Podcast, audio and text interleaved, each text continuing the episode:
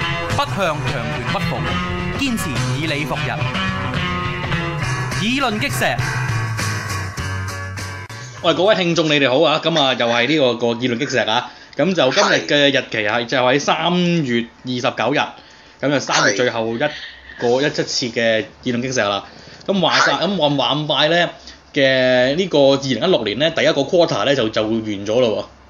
係啊，咁即係咁即係有啲嘢，有啲永恆嘅嘢就嚟應該收檔噶咯喎。啊，咁講翻嚟就真係係嗱，大家嗱，即係應該可能今個禮拜尾咧，阿 John 就會將誒、呃我哋嗰集港股幫講亞視紀念亞視嗰啲咧就係擺上網喎。哦咁啊樣咁。係啦，係啊啦，係啦，咁但係咧，嗱，至少呢一刻咧就未熄機嘅，係啊啦，咁但係咧，即係誒、呃今次應該死梗啦今次你牌都冇啦，仲仲可以做咩咧？啩？係啦，冇唔得啦啩，冇得霸住，唔唔唔通我哋即係佔領化射塔咩？都冇用係啊，冇得啦，佔領法制塔喎，大佬。啊都冇用啦。嗯，咁但係就乜都好啦，咁但係就亞視嗰啲嗰啲嗰啲殼啊、廠房啊、啲人啊喺樹嘅。係係啊啦，就嚟永恆啦，真係。係啦，咁嗰啲咪咁嗰啲咧就誒、即係睇下睇睇睇睇跟住阿施榮斌啊嗰啲人會點做落去啦嚇。咁但係詳細嘅就唔講啦，詳細嘅就就大大家聽節目啦。聽講過啊，係係。 啦，嗯，咁樣樣，咁就誒、嗯香港咧就實在係冇乜特別喎，香港。冇乜特別事喎，真係。香係啊港水靜河飛喎，突然間。即係自從阿爺都轉咗，即係即係即係改變咗對香港嘅態度之後咧，一眾牛鬼蛇神咧就係啊，都收晒聲咁喎，個個都，都收晒聲咁樣樣咯都個個都收啲咁喎，而家。喎，係啦，咁就誒、都冇乜特別啦，所以嗯就咁啊，我知道尋日我我知道尋日咧又有個著名有有知名網民咧。就喺誒係誒個佢嘅網台度咧，就向佢呢個嘅曾經支持嘅嘅政黨咧就發炮，係。咁但係咁就潑冷水。係啊。哦係啦，潑下冷水，咁就誒佢啊嗱佢唔係佢唔係發炮，潑冷水嘅。誒，佢向某啲人發炮啦，佢向佢係向佢啦，向某啲咁某 particular 咁某君某某君又係又係過分咗少少係啦，佢嘅。向某啲 particular 嘅人發炮，嗱我就完全唔 Q 知嘅嚇，嗱呢啲咁嘅呢啲咁嘅嘅社運界界花生啦嚇，咁但係乜都好，嗱我哋都會講一講我哋嗰對嗰對誒誒誒誒區，即係即係再立立即係九月立委選舉個睇法嘅，不過我覺得誒仲有咁長遠，係啊好長遠啊，大佬。即係仲有成半年喎，真係乜嘢都可以發生啦。係係係。所以就嗱，我啊諗住就啊唔講就今集集就唔講字㗎啦咁樣樣。咁同埋唔講字啦梗係係啦，咁就就同埋就真係同上一集個距離太近啦，咁所以就可能今集係咧啦，我哋就睇下點睇下點。誒、如果冇乜嘢講嘅話咧，我哋就錄兩次算啦咁樣樣。係好啊係。因為 cover 因為要 cover 嘅嘢唔係好多，又冇話咩大事發生。咁啊，香港香港啊真係啊係近來比較太平啲，咁啊唯一唔太平嘅就係長洲，係啦。因為長洲賓客咧就人數多啊。係啦。啊，咁就逼爆咗個長洲。咁香港咧，咁香港咁長洲嘅嫌疑成為香港嘅縮影喎。係。咁點解咁講咧？嗱，原來長洲而家咧就為咗咧，即係誒 serve 你班咁嘅嘅喺誒香港叫做本土嘅遊客咧，嗯即係喺香港島啊、新新界啊，即係大即係係即係即係即係嚇個冰嶺嗰度嘅日嘅遊客咧，就咧就令到就我哋嗰啲 serve 誒 serve 嗰啲本地居民嗰啲小店啊、含 Q 白冷咧，變變曬 serve 遊客嘅。嗯就全部都係賣係賣魚蛋啊嗰啲嘢，嗯。咁跟住假日每逢係假日咧，啲長洲人咧就連船都打唔挑到，係。咁搞到有全長洲居民咧要寫橫額咧，就有啲不滿。係。啊係啊啦，寫橫額就投訴呢單嘢。嗯。咁我唔知整多兩整咧，會興起一種新興嘅政治勢力，就叫做長洲本土派。長洲有本土派真嘅食，真係好笑啫。到時我又唔知啲香港嘅嘅大香會唔會有啲大香港交需要維護香港嘅領土完整，制制止長洲獨立。係。唉，真係呢個世界咧，真係。真係好 Q 好笑啫。咪所以我成日都話一樣嘢，即係點講好咧？誒、即係即係即係即係 in case 大家發現唔到啦，我覺得都係不過大家好醒嘅，唔會發現唔到嘅。即係我呢，即係即係我呢期係啊中意學人扮本土啦。咁但係其實我對本土到思潮嘅嗰個態度，其實講真嗰句就就都其實都都都都都講幾次嘅，即係我自己咧就覺得本土所謂本土思潮也者啊，就得啖笑嘅啫。係啊係啊，係啦咁嘅啫嘛，咁係啦，咁就誒、呃如果我哋要要誒、呃但係咁我又唔係反對本土優，唔係反對本土優先喎。本土要優先嘅，本土優先我係贊，我我我我我係能夠贊同嘅喎。即係但係一個問題就係、咧，即係你唔好搞誒、呃族群，即係你唔好挑可能挑挑挑族群仇恨，即係你即係你唔好挑到長洲人仇恨香港人，係 哇！呢呢啲間真係好笑，呢個真係係啦。咁同埋就係、誒。啲緊急基本上人道嘅嘢，即係譬如話，係如果有香港嗰講遊客喺長洲度暈倒，咁咪梗係唔咪梗係送佢即刻送佢去去去去急症啦，係咪先？就呢啲情況之下咧，就梗係邊個緊急就就醫邊個先㗎啦，係咪先？都係係啱。啦，咁其他嗰啲譬如你長洲嗰啲啊，你優即係你有長洲居民有居民證又優先搭船啊，嗰啲咧嗯我係贊同嘅，同埋甚至做乜咧？長洲咧又即係以後入長洲要誒誒、呃要登記嘅，即係好似其實點講咧？嗱，即係我我舊年去廈門旅行咧，我上唔到鼓浪嶼，因為原來鼓浪嶼咧就真即係廈門就好鬼本土嘅喎，即係佢佢佢哋又係。即係鼓浪嶼嗰啲啲咧，嗱，即係咧，如果遊客要上去就一定要跟團，嗯，跟團就要幫襯佢哋本地人咧，先上到船船係船嘅。嗰啲賣俾街客嗰啲嗰啲誒船飛咧，就淨係賣俾廈門人，嗯就他奶奶嘅。咁變咗係我自己走，我我哋自己走，我哋自己走上去咧，就基本就就就上唔到啊！基本上係啊係啊，剛喂剛講個消息先，大奇蹟人喎。大奇蹟日，有幾中大國奇蹟隊咪啊本？來咪今日我成日咁話落，中國隊今年世界盃個個個個亞洲十二強、亞洲區十二強賽咪好有機會出唔到線嘅，哦，而家出到啊！出哦到咁咪樣，喂，唔緊要，我講佢講自己講嘅，誒講埋少少長洲先，係啦。好啊好啊。咁就譬如咁誒，即係啱啱講話講講講到邊啊？講到誒，係唔 Q 記得咗算數啊！講啊，講講啊，講我亂鬼咗添，係啦咁樣樣。咁啊，算緊要一個講翻中國隊先，中國隊出到線嚟，有冇搞錯啊？係啊，大奇蹟人。佢點啊？佢佢點解大奇佢蹟人咧？因為咧，佢自己隊波，佢咧本來咧就應該係最有幾隊小組最佳第二名會出到噶嘛。係，本來咧佢就唔得嘅，嗯但哼，係咧就有幾場波爆冷，哦嚇，點爆冷法啊？有一場波菲律賓主場贏照贏北韓。哦，嗯就令到北韓咧個個個個就就令就令就令北韓就失咗分，係啦，所以基本上敘利佢亞係作客輸俾日本五球，哦，竟然。約旦作客輸俾澳洲一比五，所以就基本上咧，呢、個嘅中國隊咧就有少少係誒，大奇蹟人就係、有即係算上有少少負碌嘅嘅嘅嘅成分咧， 計得失球出線，係係啦，即係唔係中國隊表現好，係其他隊表現差，唔係咁反當常然啦，亦都講真啦，亦都講真啦，卡塔爾都放俾佢啦，卡塔爾講真嗰句啊，佢作客，佢又作客又一定首名出線，我都覺得乜都放俾你啦，啊嚇嚇，OK 嘅，因為即正常係啊因為今日因為卡塔爾一定首名出線㗎啦嘛，喺喺呢一組，係啊，係啊，係啊，佢一定放俾中國隊㗎，係啦咁樣樣，不過估唔到大奇蹟人啫嘛，今 日。係啦，咁所以就不過出到冇用啊！你出到亞洲十二強賽，邊個人抽嘅？唉咪就係咯，你大佬你但大佬大佬你你你而家你都未去到決賽周，你你未攞到 ticket，就俾人哋沙俾係啊就俾人劏㗎啦。係啊，亞洲十二強賽真係真真係佢真係唔夠抽喎，講真嘅喎。啊，不過啲誒足球消息嘅嘢，你陣陣波又咩？你我我即係波係圓嘅，係啊波維員嘅，係係啦，學啊學啊伍晃榮話齋，係啊，咁就點咧？除除除除除咗呢個嘅嘅嘅亞洲就即係即係除咗足足呢個有呢個足球消息之外，冇啦，啊啱啱見到咁咁咁啱啱突然間有單新聞就話大奇蹟日咁都出到線，哦，咁啊係啊咁啊唔緊要啦，不如誒似誒我都即係點講咧？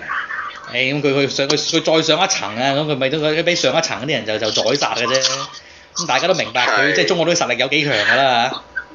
唔係最最大最好笑就係啊嘛，北韓失分呢個先好笑啊嘛，係並且根本就場波諗住不勝無歸噶嘛，佢嗰隊波高過人哋噶嘛，誒諗係咁諗啫，不過而家我就咁，不不你提一提我就令我令我就我我我就戥嗰啲啲北韓球員咧就感到有啲心寒，係即係我唔知要發生咩事㗎嘛。係啊，佢雪爆佢竟然爆冷輸俾菲律賓啊嘛，作下佢冇和菲律賓都出線㗎，係咯，係啊，係咪收錢？就輸 Q 埋，誒唔知啊呢啲。不過咁我啲有國背負國家神聖任務呢啲唔可以隨便唔可以亂嚟㗎喎。嗯，莫非肥仔金咁我唔知啦？莫非肥仔金吓、有啲咩樹？或者或者肥或者有啲有啲筍嘢㗎肥仔咁咧，我哋吓、咁樣樣係啊又啱喎、係啊，又又又啱㗎又喎又的確有呢個可能喎、係咯。嗯，係咪先？因為又咁 Q 嘅輸係菲律賓，仲有菲律賓輸鬼咗嘅啫。係，哎呀，真係咁 Ừ. 啊，嗯咁就誒、即係點講啊？誒呢啲咁奇怪嘅嘢就就好難去去知個內情㗎啦，我哋就啊咁樣樣，係啦係啦係啦，咁樣樣，咁就誒、講翻嗯翻啲即即即即香港嘢，我哋都都都算 cover 完啦，咁樣樣都冇乜特別啊。其係啦係實啦香港就剩低嗰啲就估即係嗰啲咩泥頭啊嗰啲，我我即係有少少唔係好想講嗰啲嘢。係啊，都不屑講嗰啲嘢嘅，嗰啲嘢經常發生嘅。不過你你政府唔執法，我冇去辦冇去辦法啊！真係講真嗰句，誒嗰啲嘢點講啊？嗯，誒掹貓尾嘅啫。係啊，呢啲呢啲呢啲咁多年都係個，即係咁多年都發生緊嘅事嚟嘅根本就係其實係啊，咁就誒、係啊講下台灣先嘢啦，不如好啊，嗱台灣就大家就知道啦，發生咗件好駭人聽聞嘅嘢，咁係啊啊， in 昨 case 天嘅事係啦，in case 若你真係唔知咧，咁其實就發生咗單誒喺內湖區啊，就發生咗單單誒好得人驚嘅嘢，就係有個就就有個就有個男人啦，就攞咗把菜刀就走去斬死咗，就走去切咗一個四歲細路女個頭落嚟。係咁就梗係驚，即就就梗係真係好恐怖㗎啦！即係就就就絕對係誒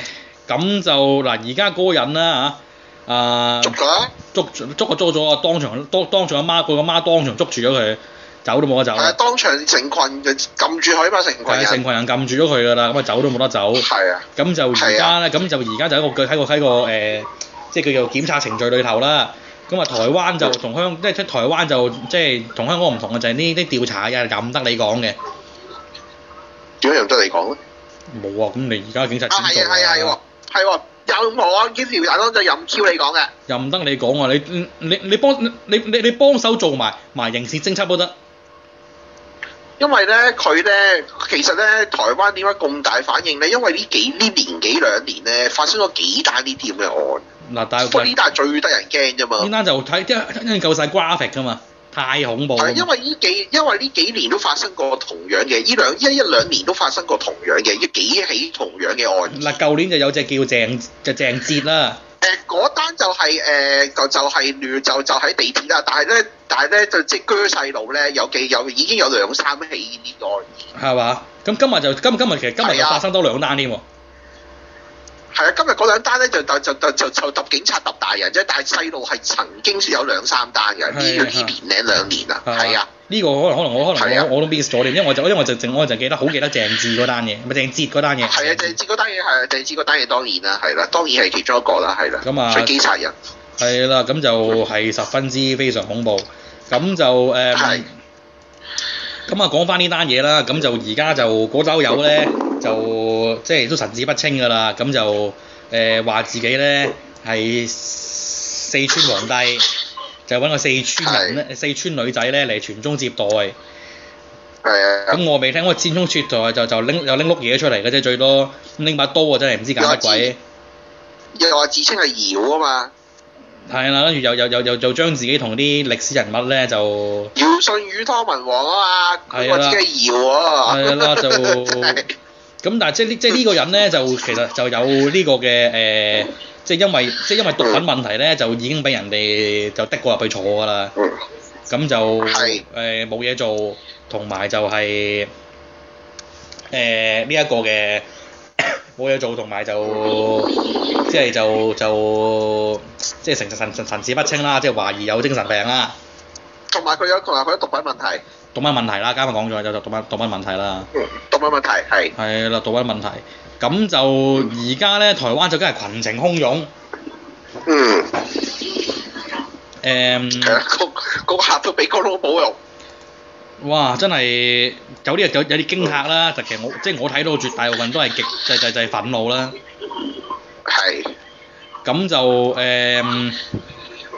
嗯呢個人咧就就就梗係係好好好好大問題㗎啦，亦都冇咩。即係我相信就係調查完都之後乜都好啦，即係即係佢就絕對冇乜可能無辜㗎啦。咁但係就係問題就係、誒、係啦即係。嗯而家就總係佢檢查程序裏頭啦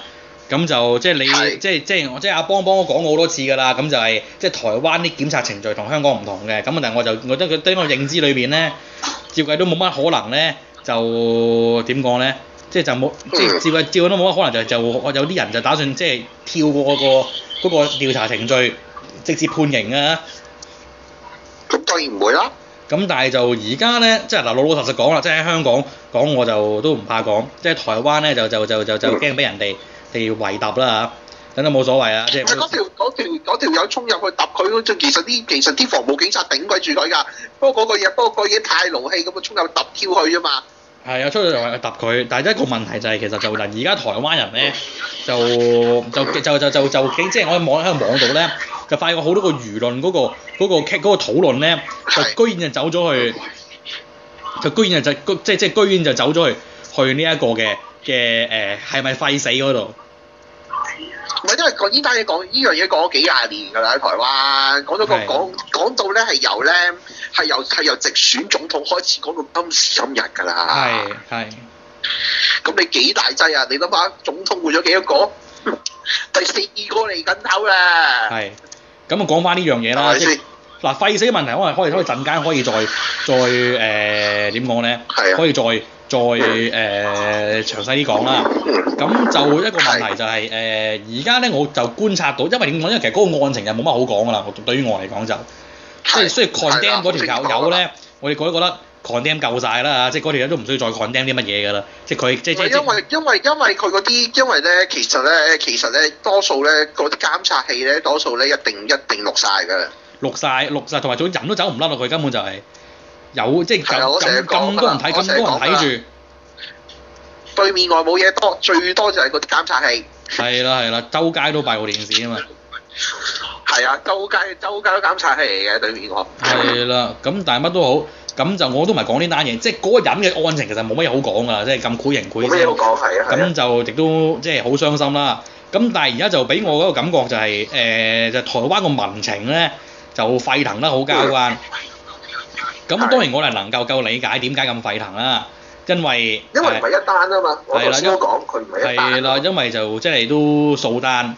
單即係咁得人驚嘅嘢。嗯係啦，咁就而家咧，我喺網度睇到一啲嘅嘅嘅言論咧，就令人都幾幾覺得幾覺得過癮嘅。咁就有好多嘅民眾咧，就即係喺個網度啦，即係咁樣就要就公開咧就要求咧就直接判佢死刑。係咁我就唔知台灣係咪真係得嘅。咁至少就係我只係以認知我就喺香港咧就肯定冇就唔得嘅呢樣嘢。判咩刑唔係個咧？法庭官係咁樣嘅，啊個法庭官咧其實咧好得意㗎，佢判官佢譬如咧殺人嗰啲案件咧，其實佢判判嗰陣死刑咧，其實咧佢係其實咧個法官個法官咧永遠係係係係係係諗一樣嘢㗎咋。點樣樣咧？佢唔係講個案情係個案情啦，但係咧，但係咧，佢永遠個判詞裏邊都係講一樣嘢㗎。嗰個人有冇機會被再教化？嚇嚇嚇！你明唔明啊？唔係講咁，唔係講，唔係講呢單樣嘢冇意義嘅喎。咁你你有呢個呢個世呢個世界有咩人係不能夠被教化嘅先？係啊，佢佢係講呢樣㗎。佢判唔判嗰條友，但係佢判唔判嗰條友打靶。唔係，我意思就係話咁呢樣嘢係係傻嘅喎。有啲咩人係不能你點係啊，證嗰個明？法律係咁講啊嘛。 即你係你明唔明啊？嗱，呢個真係講法律啊啦，呢個真係法律條文有講嘅。係冇錯。咁但係就咁呢個咁呢個佢自己癲啦。咁我覺得咁呢個世界有咩人係不能夠被教化嘅咧？係啊，佢哋好奇怪㗎，嗰啲判詞仔仔都咁寫㗎。啊，係啊， 所以我哋我哋我哋睇到即係覺得我哋覺得點解好笑又咁解啦。啊，即係當然啦，係啊嗱就就對於香港人嚟講，就有啲嘢就就就就誒、不可想象，因為香港就七十年代已經快咗死㗎啦，係啊係啊，七十年代冇死因為個刑官照佢個官照會判死判死刑，但係咧最後咧係啊係咧係利係係係英係用英皇係係利用英女王嚟豁免個死刑啊嘛。其實係因唔係因為因為其實因為英國本地已經冇咗死刑啦嘛，係啦係啦，所以香港要跟啊嘛，香港個殖民地就跟啊嘛。因為因為因為因為香港嘅法律嗰個法源係英皇制誥同皇室訓令啊嘛。係啦，佢哋用英皇制告嗰個豁免去豁免去赦免咗嗰啲人嘅死刑啊嘛，係啦。咁但係就 係啦誒呢個就所以咪所以我就個背景就係香港人嚟講咧，就比較難以想像啲嘅。咁因為就九係三年人權法之後就冇埋死刑添啊嘛，直情冇埋死刑㗎啦，正式廢除咗㗎啦，係啦係啊，係啦咁樣樣。咁就其實叫做即即即即其實之前喺中間直接直接廢除死刑呢一段期間咧，其實就係、誒、叫做咩咧，就用啲政治啲嘅即係 political 啲嘅嘢咧嚟嚟嚟嚟去令到啲人唔使死啦咁樣樣。係咁但係都要坐喺嗰、個、個、個、個、個監倉度坐好耐㗎啦，係啊係啊咁好多好多要坐，好多要坐過世添。係咁當然啦，有啲好好著名嘅嘅好恐怖嘅囚犯咁就即即都都都好似得到即係都都都有都有解釋啦咁樣樣。咁就係誒、嗯即係今日我哋就唔係講刑主，即係主要我哋我即即係我都係想即係清楚啲講刑法嘅嘢咧，我哋可能可能轉頭先再講。誒、好啊我最我即係即係我自己睇啊，即係可能幫阿邦幫啊台灣睇，即係即係睇咗咁多年啊，可能真係好習慣啦。我自己有啲嘢不嗯能想像嘅，誒成堆人係咧就好似要教警察同埋教法庭點做嘢咁樣樣。係有啲但係咁我即係喺我角度嚟講，即係唔係我角度嚟，即係好即係大部分先進國家嘅角度嚟講，喂嗯嗰樣十惡不赦都好，嗯佢喺嗰個調查過程裏邊，佢有一個基本嘅人權，佢嗯有權講嘢嘅，係佢有權請律師嘅。係佢都有權請律 師㗎，冇話佢冇權請律師喎，而家係而家係有啊，即係我知台灣有啊當局其實有保障呢個人嘅。但係一個問題就係咩係咧？啊我就我就見咧喺網絡群情洶湧啊，你喺啲民間嗰度群情洶湧咧，就就就就就就就誒、見到啲人咧就真係講講嘢超癲嘅講啲嘢就係、即係要唔係㗎要要不錄群啊情都話唔好不錄啦，直接打死佢算數啦咁樣。唔係啊，群情洶湧係正常㗎，因為喺台灣個社會，因為日日日日日日日日日係靠係啊，日日個媒體同埋個同你要記住啊嘛，佢個基礎我一路都講嘛，佢個佢個佢個佢個社會嘅基礎唔係法治啊嘛，係個社會工程嗰把秤唔喺法治嗰度，唔喺法律嗰度啊嘛，嗯嗰、個秤唔喺呢度啊嘛，個秤就喺嗰、個嗰、個權力同嗰個權嗰、個第三權同埋同埋政治嘅權力嗰度啊嘛，係係呢兩把秤喺度，係係呢兩個由呢兩個砝碼喺個天秤嗰度嗰度嗰度令到個令到中間出現咗個平衡點，覺得個社會係公平。係，唔係佢逼我哋香港就唔係啊嘛，香港係個你覺得個法治制度令到覺得香港個社會係公平啊嘛。其實就係一係係啊，就係即係你信法庭啊嘛，你基本你你信嗰、個係啊，所以兩個世界嚟同埋㗎。你所以咧，佢哋個社會咧，佢哋個社會咧，佢雖然係先進社會，但我話落我都用我我我都有一個形容詞，有中國特色或者亞洲特色嘅先進社會。係咯。咁就因為始終你香香港咧，即係一來你宣你你你相信法庭啦，相信法律制度啦；而第二就係你都會相信信誒、呃、執法部門咧，佢嗰個程序正義啊嘛。因為因為香港法庭信得過啊嘛，台灣法庭永遠覺得人哋信唔過啊嘛。哈哈哈！個台灣法庭最 Q 大鑊就係佢哋覺得法庭入到法庭個個十五十六啊嘛，嗯，同埋啲法官咧成日俾人捉貪污啊嘛。咁呢個就就呢咁呢個真係好唔得喎，呢、個真係。係啊，所以好麻煩㗎。點解成日都講話佢哋？點解我成日話任何一個即係有啲朋友，有啲朋友話咯，任何一個候選人主張到司有主張到司法改革就係、嘅，就就會投佢。係。佢成套司法成套成套體系要改革㗎。咁所以崇文另外一個問題就係、如果係咁嘅話咧，我又覺得即係原來咁多年以嚟，即係台灣人即係對於係法治同埋人權嘅概念，睇嚟都好模掌握得好模糊啫喎。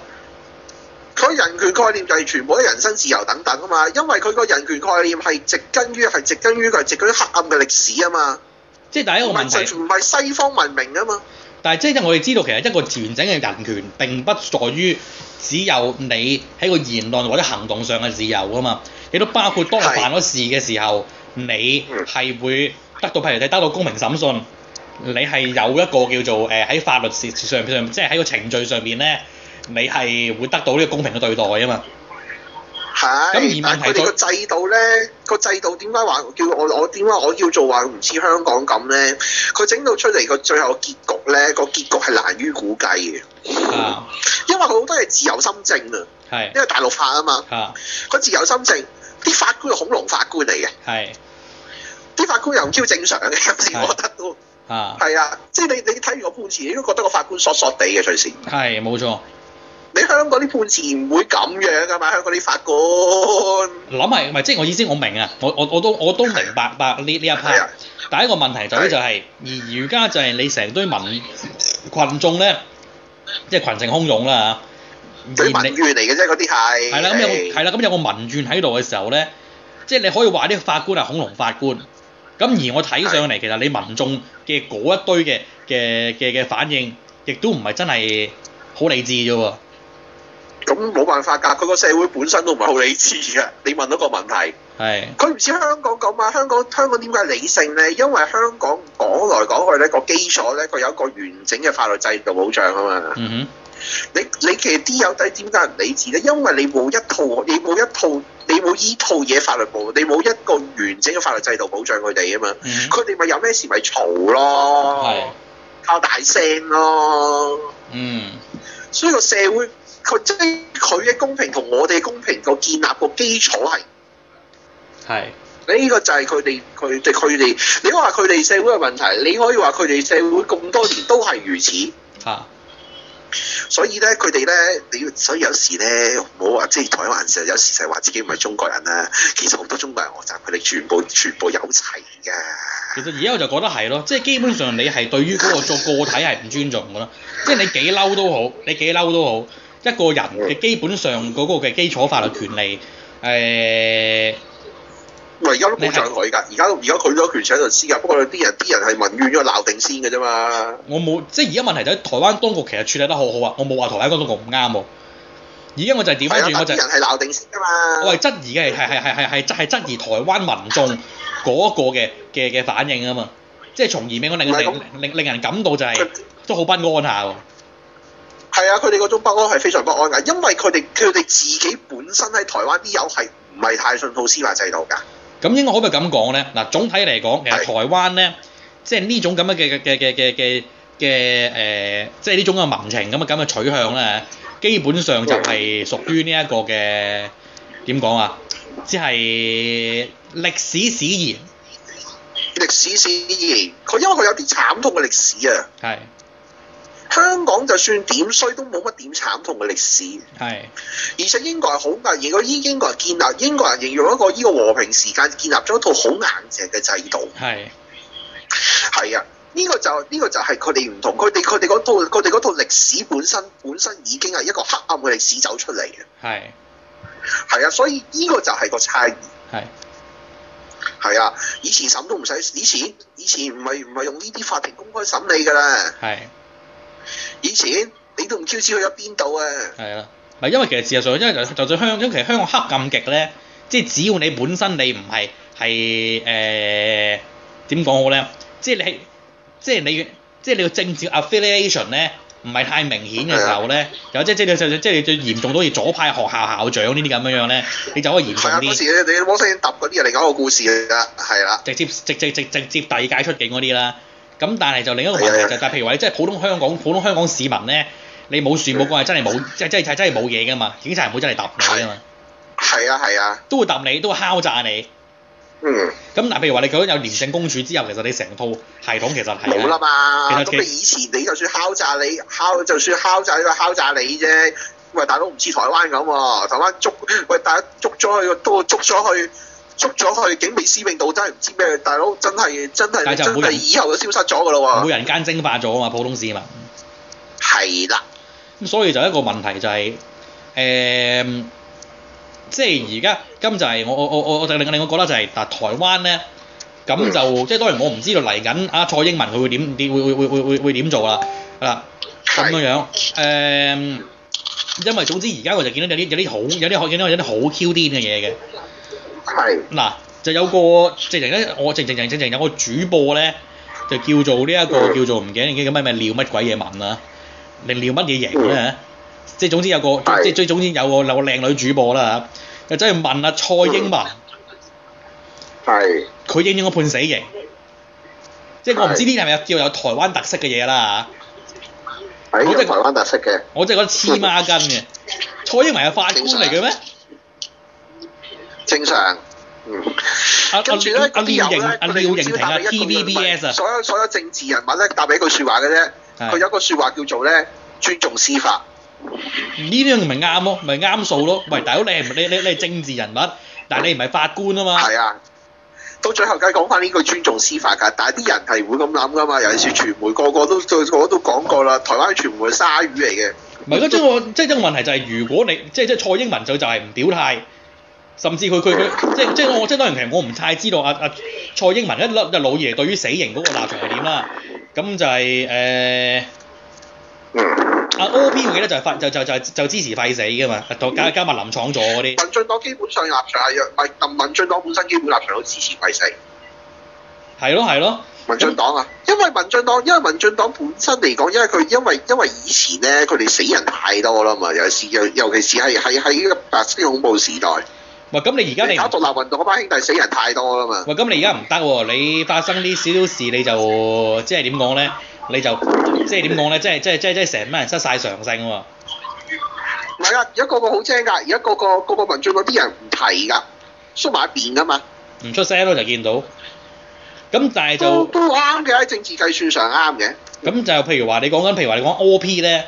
，O.P. 佢嗰、個佢嗰個表態咧，我就真係好鬼就好鬼欣賞啦。不過咁我哋下次翻嚟再嗰講。邊係㗎。